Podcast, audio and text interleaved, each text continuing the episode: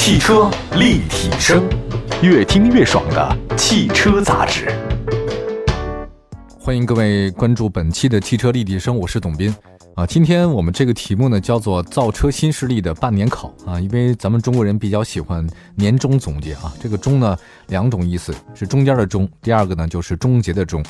年终总结就像是期中考试，了解一下这上半年以来整个造车新势力的一些大致小情。不过一提到造车新势力的话呢，绕不开一个人啊，这个就是埃隆·马斯克，硅谷钢铁侠啊。他的书我也看过，特别的火，是吧？前两天他的那个老妈也从美国那边跑到了中国来，哈，做了各种一系列的这个演讲，又是火了一把。其实大家提到这个造车新势力啊，就无论如何肯定是提到埃隆·马斯克，当然他确实很厉害，但实际上据我所知，在整个世界当中啊，不仅仅只有埃隆·马斯克一个人是造车新势力的这个翘楚，也有很多人啊。贾跃亭咱就不要讲了。我前两天看那个美国那边的《福布斯》杂志，今年的三月份，大家可能并不是很熟悉的一个人，他叫做 R.G. 斯卡林格。这个人呢，其实在美国现在据说是很可能跟那个埃隆·马斯克相提并论，甚至可能未来会超过他的人。但是为什么他没有埃隆·马斯克那么火呢？是因为这哥们儿开发的是电动皮卡、电动卡车，就咱们不熟。在美国那边的硅谷啊，你看那个调研报告里，你就发现，其实很多的大学生们，还有研究生毕业生们，特别喜欢就造汽车，造各种各样的稀奇古怪的这种交通工具也罢啊，或者说是未来的一种新型的电动产品也罢，非常之多。埃隆·马斯克呢，其实一开始并没有做这个事儿，他是收了一个公司，特斯拉公司，自己自任总裁。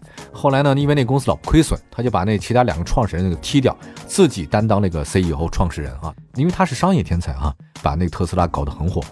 那我今天其实一开始要说这个人，R.G. 斯卡布林格呢，今年只有三十七岁，但居然也是一家在美国有五十五亿美金的电动皮卡的创始人。十年前，他成立的叫 Rivian 公司。R I V I A N 融资了大概三十亿美金，很多人都觉得说埃隆·马斯克是翘楚，但实际上人说 R G 这个人更厉害啊，因为他背后站着科技巨头亚马逊、老牌汽车公司厂商福特，管理着万亿美元资产的 P E T，还有沙特阿拉伯最大的汽车经销商、日本最古老的集团住友商事，这些人全部都是这家公司的投资商。各位，你明白了吧？多么厉害！这也是一位的新星。所以我在想，如果埃隆·马斯克他是一个狂躁的钢铁侠的话呢，那 R G 呢，相当于是 R G 呢，相当于是那种超人，很低调，但是能力呢也是非常的强，也是麻省理工学院毕业的博士哈，无比低调。然后在美国搞皮卡、搞卡车，因为他现在已经开始有预定嘛，虽然没有完全上市，有预定，他一定在全世界造成一个很大的风潮。因为亚马逊，各位别忘了。亚马逊据说所有的这种快递车辆啊、运输车辆都换成他的这个电动车辆，那这个量是非常非常之大的，也相当于就是说全国的咱们中国的快递小哥开的不是那小蹦蹦了，开的都是特斯拉。你想想看这量有多大？江山代有人才出哈，就是永远不要低估一个一个人想改变世界的决心。我发现我没有这个能力，但希望大家有这个能力。好吧，我说到造车新势力，刚才说了说这个美国的这个人啊，以后有机会再跟大家讲讲他的这个故事哈。说完了这个美国造车新势力，再关注一下咱们国内造车新势力啊。今年国内造车新势力呢，确实压力很大，资本市场没钱了嘛，淘汰步伐非常的快。我前一段时间做过一档节目，把那个国内造车新势力不行的说了一下，像拜腾啊、博骏这个都没了啊，还有包括那个赛麟，那个就是一个骗子公司嘛。就是很多的公司的人哈，就包括很多买车的人都会有一个，就是说我买的车，我订的车，今年会不会这家企业倒闭？因为我买了你的车了，企业倒闭了以后，那我的车就完蛋了嘛。还有人呢，就是汽车产业的人会问说，造车新势力今天还能不能过下去啊？也跟大家讲讲看，今年其实整个造车新势力呢有四个点特别重要。第一个点呢，就是统计结果，销售排行榜前五名承担了国内造车新势力百分之九十的销量。这就是聚集效应嘛？那么其他的二十几家呢？造车新势力呢，只占百分之十，那基本是活不下去的。第二个特点看点是什么？在特斯拉 Model 3国产面前，大家可能都是弟弟，包括蔚来，包括小鹏汽车啊。特斯拉杀伤力很大。第三个就是李斌的蔚来汽车销量稳定，埋头提升单车的毛利率，因为他要挣钱。蔚来算是唯一的一个能跟特斯拉较点劲的人。最后一个就是理想 ONE 后来居上。现在已经跻身到头部力量了啊，因为他比较低调，不太怎么烧钱，一直在精心的做车啊。理想这个人也是啊，以上的这个四个点呢，就算是今年二零二零年上半年整个中国造车新势力的一个成绩单。销量来看一下吧，一到五月份国内乘用车新能源车型上险量呢是二十二点六万辆，其中国内造车新势力的上险量呢是三点三万辆。国内的车呢真的占比很少，大量的都是这个进口啊，什么特斯拉什么的车型。还有一个上险量，这个上险量是什么概念呢？上险量是中国保监会根据机动车交强险数据统计而来的。你要说这个数据它不提前啊，它是有滞后性的，但是呢，这个滞后性它是准确的。我们这次呢统计数据呢是以保监会一到五月份的上险量为主，结合车企公布的销售数据为辅进行了一个分析。那么来看单个车企，蔚来汽车一到五月份合计上险量呢是一点零三万辆，位于排行榜的榜首。理想汽车凭借着四五月份的出色表现，以七千七百七十六辆的上险量紧随其后。那么后面是谁呢？后面是威马汽车跟小鹏汽车，第五位是哪吒汽车。哪吒汽车呢是三千七百五十八辆的上险量，这都上险量的实打实的，这个就是卖出去的车，上险的正在开的。所以至此排行榜前五位的车企，蔚来、理想、威马、小鹏和哪吒这前五位的国内的车企呢，在前五个月拿下了三万多的上险量，在国内造车新势力当中呢，占到了百分之九十的销量。这是第一梯队啊。那第一梯队再划分的排名第一的蔚来汽车上险量是排名第五的哪吒汽车上险量的近三倍，所以蔚来是一骑绝尘，紧随其后的才是其他哪吒呀、理想之类的这个车型。当然，你要说头部造车新势力呢，也不要高兴太早，因为我们在这儿呢仅仅统计了国内造车新势力的销量。如果你把特斯拉拉入到这个造车新势力的行业当中，那么在他面前，所有的造车新势力中国的都是弟弟。我们曾经当年有很多专家说电动汽车新能源，我们要弯道超车。因为我知道有些专家的他们的思维也都已经很老化了啊。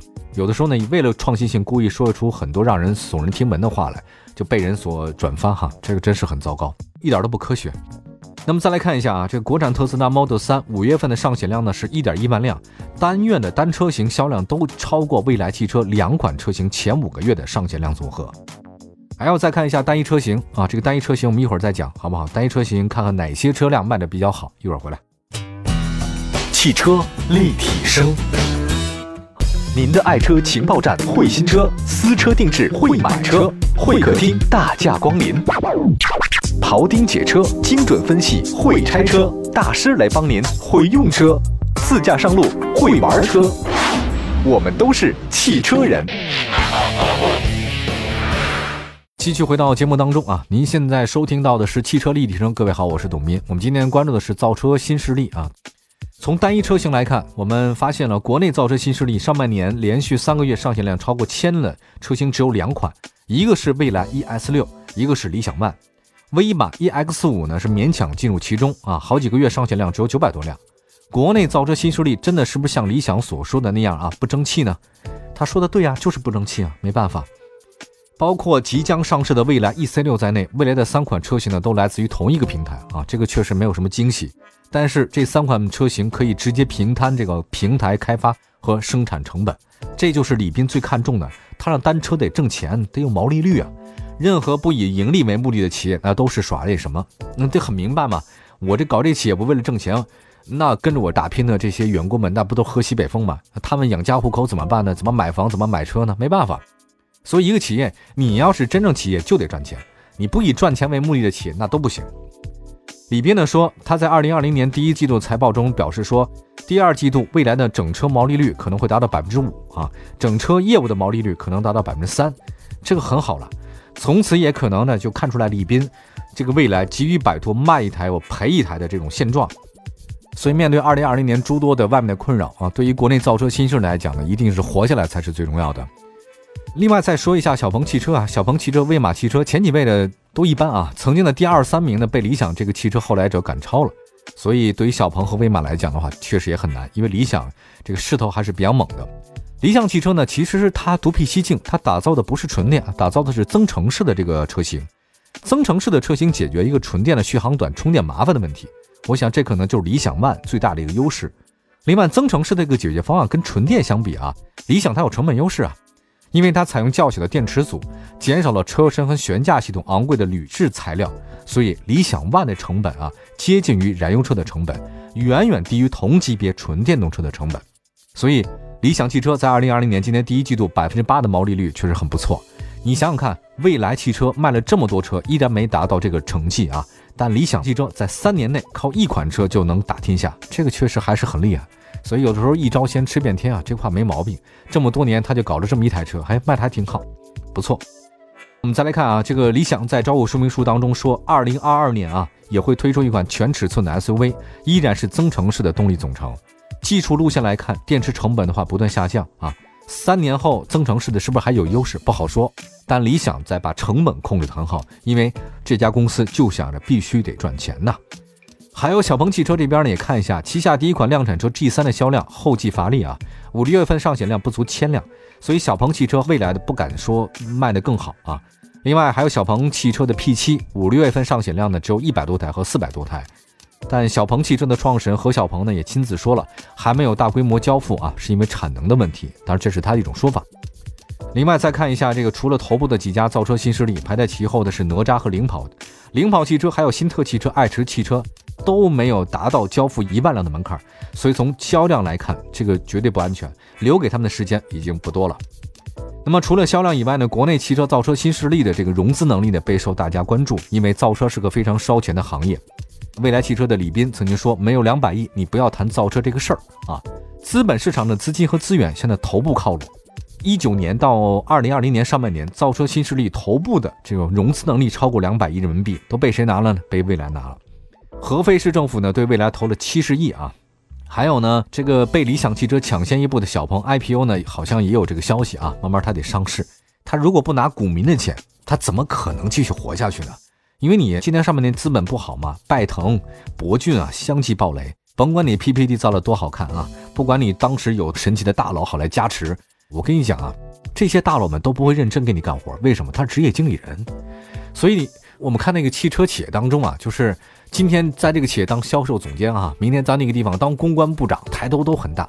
可没两天他要换另外一个企业了，因为那企业不是他的呀，他没有股份呢，他职业经理人呢。谁给我钱多，我就去哪家啊？你说他真心会对这企业好吗？那倒是会真心好，可是，一旦这个企业有风吹草动，或者说对他有不利的情况下，马上跳槽，猎头公司马上给他找一个新的岗位。所以，职业经理人他这个很大的一个问题就是在这儿偷套路。嗯，原来阿里那个马云曾经越变越好的时候，拉了一笔投资的钱，十八罗汉嘛，马云就说：“咱们十八个人啊，都得慢慢退下去啊，各位呢都还是土办法不行。”必须得找国际的大牌那些职业经理人来，让这些有经历的人、国际的跨国企业的人才来帮助我们，才能变得更好。结果他从全世界找了那么多不同的这种人来，在这五百强干过的，有这儿干过那儿干过的。结果呢，发现他们跟阿里的这个整个文化氛围都不同。最后一个个都没办法嘛，铩羽而归啊！这些人一个个都走掉了，很少很少能留下来的。实际上也是如此。就这些，我们刚才说到了什么拜腾啊、博骏呐。他这些职业经理人一个个好像抬头很好，履历很好，都在很多大企业干过，但实际上没有真正融进来，拿着钱就走了，不耽误他一年年薪上百万啊，可能上千万的。他干一两年他就赚够，他就走了。好了，我们再说一下这个渠道的问题啊。刚才说到了这些车呢造出来了，它怎么卖呢？销售渠道大部分的这个造车新势力采用是线上购车、线下体验的销售策略，但是有个问题，你扩大销售网络的话，你得有直营店，但你这直营店你要搞起来的话太贵了啊。一个直营店的话，一年的花费简直是令人发指。你看，像特斯拉就不再搞直营店了哈。所以现在你要说造车新势力在未来的中国会不会有机会呢？前段时间不有个非常有意思的这个网剧叫做《隐蔽的角落》吗？其中那个秦昊演的那个张东升啊，他每次在杀人之前总是会问那一句说：“您看我还有机会吗？”我觉得对于很多造车新势力来讲的话呢，已经没机会了。未来情况怎么样不好讲。最后，大家也不要特别的难过啊，因为特斯拉是干了十六年才能成为今天的头部啊。希望咱们国内的造车新势力们继续加油。好，感谢大家关注本期的汽车立体声，我是董斌。关注我们的官方微信和微博平台和视频平台，都叫汽车立体声。我们下次节目再见，拜拜，朋友们，拜拜。